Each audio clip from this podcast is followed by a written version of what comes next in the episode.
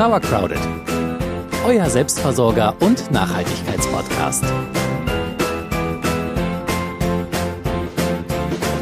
Liebe Leute, weil euch unsere Bokashi-Folge so gut gefallen hat, haben wir uns überlegt, dass wir euch eine Folge machen über EMs, also effektive Mikroorganismen. Die sind ja Bestandteil der Bokashi-Fermentation.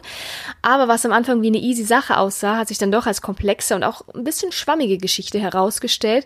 Ich glaube nämlich, so viele Konjunktive wie in dieser Folge haben wir in der ganzen letzten nicht gebraucht. Es wird also ein bisschen nerdy heute. Wir versuchen einerseits das Thema offen anzugehen, andererseits wollen wir es auch kritisch beleuchten. Und damit nochmal herzlich willkommen zu Sauercrowded, eurem Selbstversorger und Nachhaltigkeitspodcast. Ich bin Celia. Ich bin Jule. Also heute geht's um EMs. Das ist die Kurzfassung für effektive Mikroorganismen und wir bleiben auch bei der Kurzform. Erfunden wurden die EMs von einem japanischen Gartenbauprofessor. So viel zum Hintergrund. Kaufen kann man die EMs in einer Flasche oder in einem Kanister. Wir haben eine solche Flasche hier und wir wollen jetzt mal gucken, was ist genau drin und auch warum. Ja, ich guck mal auf die Zutatenliste dieser hübschen 1-Liter-Flasche. Da ist drin, erstmal ist natürlich Wasser drin, weil diese Mikroorganismen schwimmen ja in irgendwas, ähm, in einer Nährlösung nämlich, die meistens auf Melasse-Basis funktioniert, also Zucker. In diesem Fall hier gucken wir mal drauf, das ist Gersteextrakt, also Gerste, Gerstenzucker. Genau. Und dann sind natürlich Mikroorganismen drin. Und zwar Milchsäurebakterien, die sind zuständig für Fermentationsprozesse und wandeln also Zucker und Stärke in Milch und Essigsäure um. Das haben wir ja auch schon mal beim Sauerkraut erklärt und ich glaube auch beim Bokashi. Genau. Dann sind da noch drin Hefen. Ja, die ernähren sich von Sauerstoff und Kohlenhydraten und geben dabei verschiedene Säuren, Vitamine, Enzyme und Antioxidantien ab.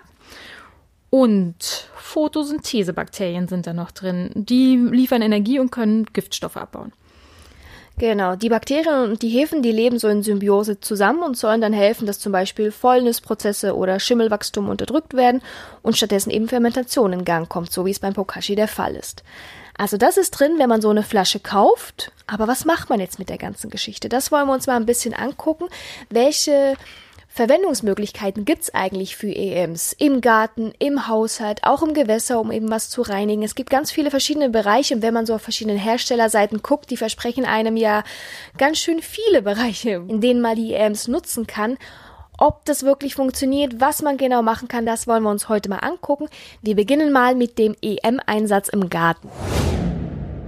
EMs kann man recht vielfältig im Garten einsetzen. Wir machen das ja regelmäßig mit unserem Bokashi-Ferment. Das verbuddeln wir ja im Garten, um es zu vererden.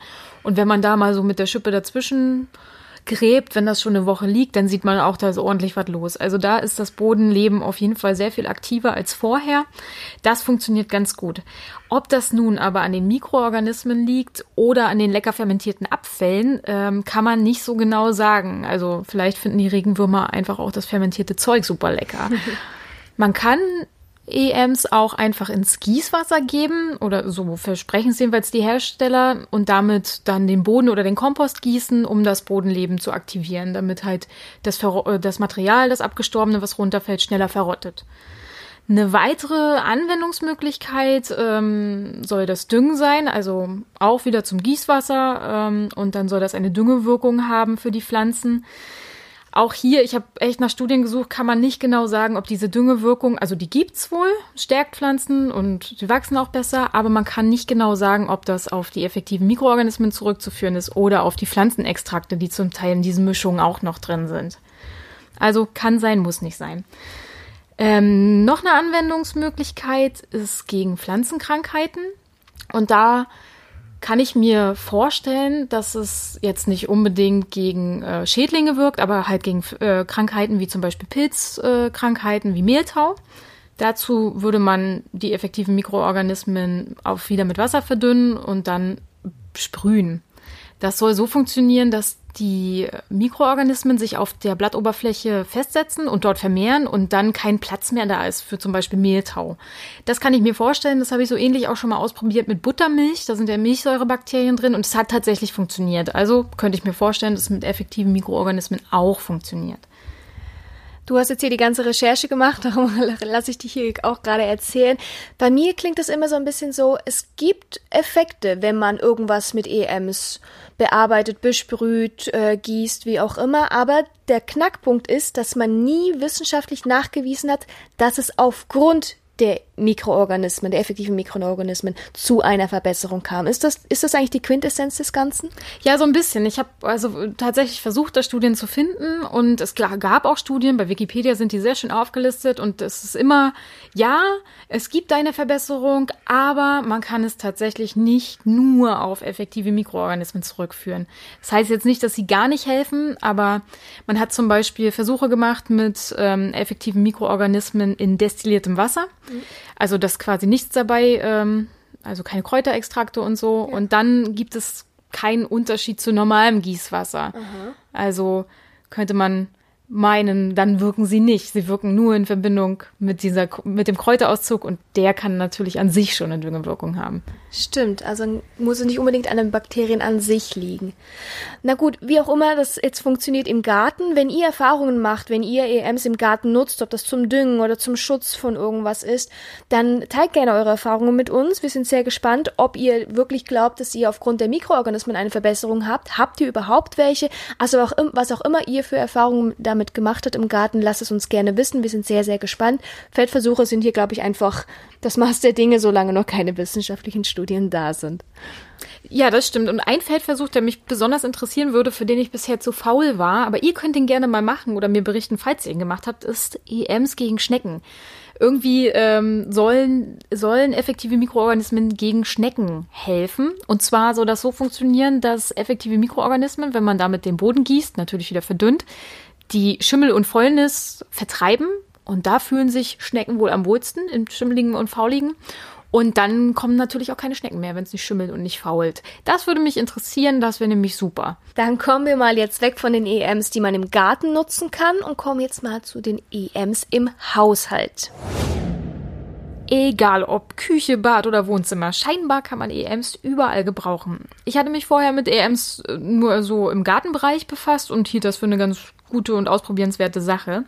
Jetzt habe ich ja verschiedene Blogs und Internetseiten durchgeforstet und dann bin ich doch ein bisschen stutzig geworden, denn hier wird beschrieben, dass man EMs zum Waschen, Geschirrspülen, zum Putzen, zum Beseitigen von Gerüchen und zur Verbesserung des Raumklimas benutzen kann. Ja, diese besagten Blogs sind halt oft bei direkt bei den Herstellern untergebracht. Und ja, dann weiß ich immer nicht so genau, ob diese beschriebene Wunderwirkung wirklich so ist oder die Hersteller sich da halt einfach nur ein bisschen mit pushen wollen. Also bei allem, was du gerade beschrieben hast, was Anwendungsbereiche von EMs sind, laut HerstellerInnen-Blogs, ähm, muss ich an Essig denken. Weil Essig als Wundermittel, also wie oft wir Sachen mit Essig irgendwie reinigen, äh, sauber machen, spülen, auch bei Gerüchen oder so. Ich habe, also kann man EMs auch durch Essig ersetzen, frage ich mich gerade. Das wäre auf jeden Fall günstiger. ja, Essig ist äh, ja auch ein Zauber mit. Deswegen, ich will auch gar nicht sagen, dass das alles nicht funktioniert, weil bei Essig wäre es auch so. Es funktioniert für viele Sachen. Also man kann es ausprobieren, aber ob das jetzt wissenschaftlich belegt ist, da habe ich zur Haushaltsanwendung tatsächlich auch nichts gefunden. Ähm, was mich aber noch interessieren würde und was wir vielleicht noch ausprobieren könnten, ist die Anwendung von effektiven Mikroorganismen gegen Schimmel in der, in, in der Wohnung. Ähm, das klingt in der Theorie so, wo ein, ein Pilz wohnt, da siedelt kein zweiter. Und dann wäre das mit den Mikroorganismen ungefähr so, dass man den, den Schimmelpilz, den man bei sich zu Hause findet, in der, in der feuchten Ecke wegmacht und dann immer wieder effektive Mikroorganismen aufsprüht, damit die dann da siedeln können. Also die Hefen oder die Pilze, die in den effektiven Mikroorganismenlösungen wohnen, würden sich dann da ansiedeln und der Schimmelpilz hat keinen Platz mehr. Klingt für mich schlüssig, kann ich mir vorstellen, das auszuprobieren kann ich gerade auch nur nicken neben dir. Finde ich auch, das klingt eigentlich sehr, sehr schlüssig und das könnte man tatsächlich jetzt im Winter, wenn es wieder feuchter in der Wohnung wird, tatsächlich auch mal ausprobieren. Gleich wie beim Garten sind wir auch beim Haushalt gespannt. Wenn jemand von euch EMs im Haushalt nutzt, ob das zur Reinigung ist oder das für das Raumklima ist oder auch tatsächlich gegen Schimmel, lasst es uns gerne wissen in den Kommentaren bei, bei uns auf dem Blog www.sauerkraude.de an der Stelle nochmal oder auch in den sozialen Medien. Das würde uns sehr, sehr interessieren. Also EMs kann man im Garten nutzen, EMs kann man im Haushalt nutzen. Und wir haben überlegt, wir finden noch eine dritte Möglichkeit, wo man EMs nutzen kann. Und zwar ist es bei der Gewässerreinigung. Gewässerreinigung war eigentlich auch das Stichwort, warum ich nochmal nach mh, mm, effektiven Mikroorganismen äh, geguckt habe. Ich habe irgendwo am Rande gelesen, dass die halt helfen, so ein bei Teichsanierung. Also wenn der Teich, ich meine, du kennst unseren Teich, mhm. der ist ähm, so gut wie gekippt der hat ähm, ein ziemliches Problem, nämlich viele Algen und viel Faulschlamm. Es stinkt ganz schön. Ja, und da habe ich gedacht, ähm, vielleicht ist das ein Versuch wert. Jetzt hast du gerade noch mal von Faulschlamm gesprochen. Das war mir im Vorfeld auch neu. Vielleicht magst du es ganz kurz für unsere HörerInnen auch noch mal erklären, was genau Faulschlamm ist. Ach so, ja, das kann ich machen. Also, oh, ich habe da auch gerade was zu gelesen. Nein, in, in so einem normalen Gewässer ist das ja so, irgendwie da wohnen Pflanzen und Fische und so drin und die sterben ab und dann sinken die an den Grund und dort werden sie dann zersetzt. Von, meistens von Bakterien, die mit Hilfe von Sauerstoff arbeiten. Hm. Also aerob nennt man das dann. Ja. Genau. Und ähm, wenn es jetzt aber zu einem vermehrten Nährstoffeintrag kommt, bei uns passiert das zum Beispiel durch den Apfelbaum, der direkt über mm. dem mhm. Teich steht. Da fallen die Äpfel rein, da fällt das Laub rein. Naja, es fällt halt immer mehr rein, das heißt mehr Nährstoffe und irgendwann können die Bakterien, die da unten wohnen und uh, unter Sauerstoff das zersetzen wollen, können das dann nicht mehr, weil der ganze Sauerstoff aufgebraucht ist. Mm. Und dann kommen die Freundesbakterien und sagen, geil, anaerob kann ich. Und äh, fangen an rumzustinken, weißt du. Also, okay, also dann entsteht der Faulschlamm, weil einfach kein Sauerstoff mehr da ist, äh, um die ganzen Nährstoffe abzubauen. Ja, also so habe ich das verstanden. Ich bin ja auch keine Bio Biologin mhm. oder Chemikerin oder Biochemikerin, aber so in der The Theorie, ja. Das ist also unsere Teichsituation. Kommen wir aber mal zurück zu den EMs. Und zwar, wie sollen die EMs helfen, unseren Faulschla unser Faulschlammproblem zu lösen? Ja, gute Frage. Auch hier hast du, glaube ich, eine Antwort für uns. Das, also ich habe darum gegoogelt und die Empfehlung von den Herstellern ist, ähm, Dangos zu bauen. What? Dangos. Das heißt, äh, das Japanische heißt Knödel. Und ähm, ja, diese Dangos bestehen aus Urgesteinsmehl, Keramikpulver und halt effektiven Mikroorganismen. Das puncht man dann alles zusammen und dann macht man so Tennisball große Kugeln daraus, die lässt man trocknen oder reifen, steht glaube ich in der Anleitung. Und dann schmeißt man die effektiven Mikroorganismen in den Teich. Und da sollen die, weil die als Kugel da äh, geballt ankommen, direkt auf den Boden sinken und dann im Faulschlamm rumwirken und den auflösen. Was ist dein Zwischenfazit jetzt mit den Dangos?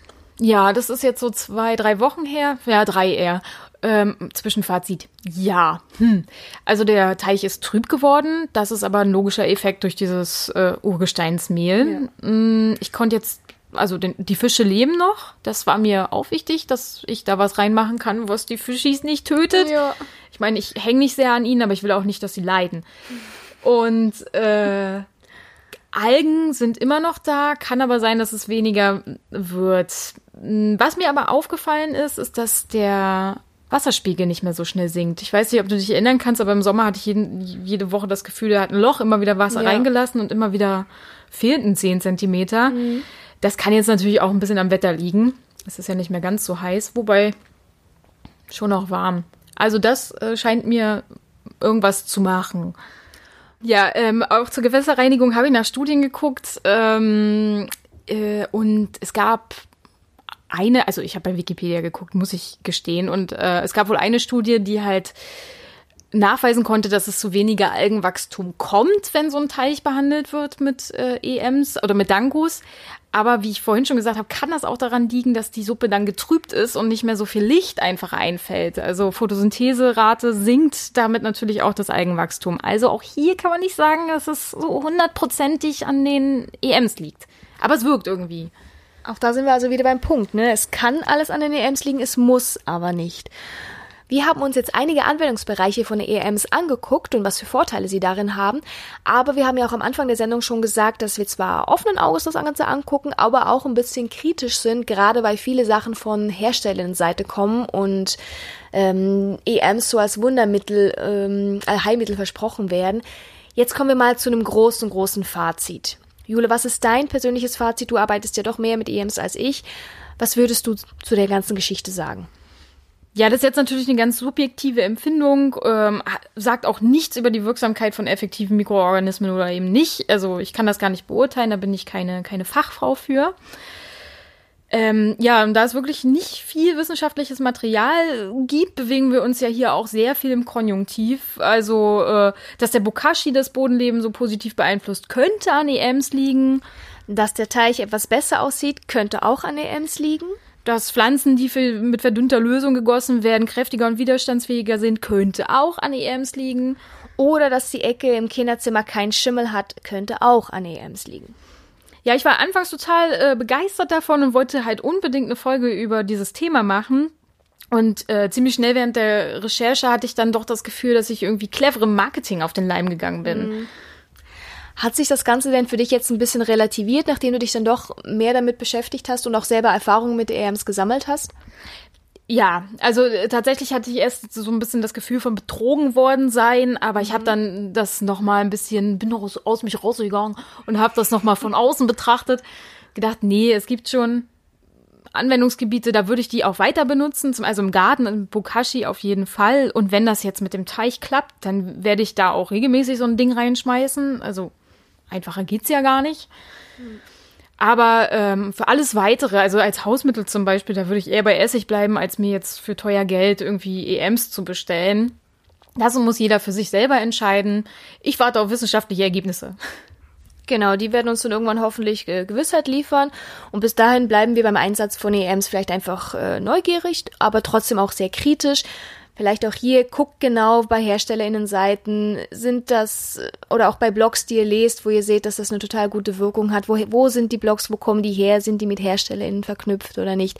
Einfach ein bisschen ein offenes, kritisches Auge behalten, ist, glaube ich, bei der ganzen Geschichte nicht schlecht. So sieht's aus. Sehr schön. Gut, das war eigentlich auch schon die heutige Folge. Wie gesagt, ein bisschen nerdy, nicht ganz so einfach, aber wir hoffen trotzdem, dass wir euch dieses komplexe Thema EMs, effektive Mikroorganismen, mal so ein bisschen einordnen konnten in den ganzen Einsatzgebieten und was ist gut und was ist nicht so gut daran. Wenn euch die Folge gefallen hat, dann lasst gerne entweder eine Bewertung da oder ähm, empfehlt uns weiter an Freunde, Familie, das würde uns sehr, sehr freuen. Und auch sonst nutzt gerne die Kommentarfunktion auf unserem Blog oder auf unseren sozialen Medien. Auf Instagram sind wir wir sehr aktiv. Da freuen wir uns auch immer sehr, wenn wir was von euch hören. Ansonsten sagen wir danke vielmal fürs Zuhören und bis zum nächsten Mal. Tschüss. Tschüss.